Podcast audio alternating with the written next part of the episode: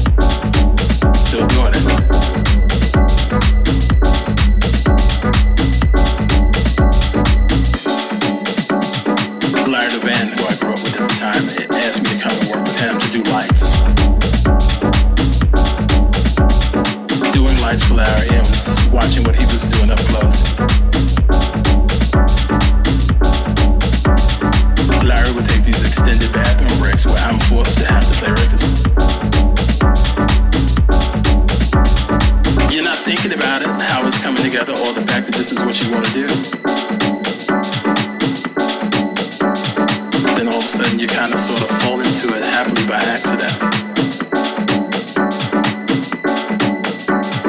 You had five years to to make it and then move on. You're not going to do this all your life because it wasn't a career as it is now. It wasn't a profession. I used to always tell my listen, I'm not going to wake up one day and be 32 years old and still playing records gonna wake up one day and be 32 years old still doing this. what a joke is gonna make. Man makes plans and God sits back and laughs because I'm 56 years old today. You know, and I'm still doing it.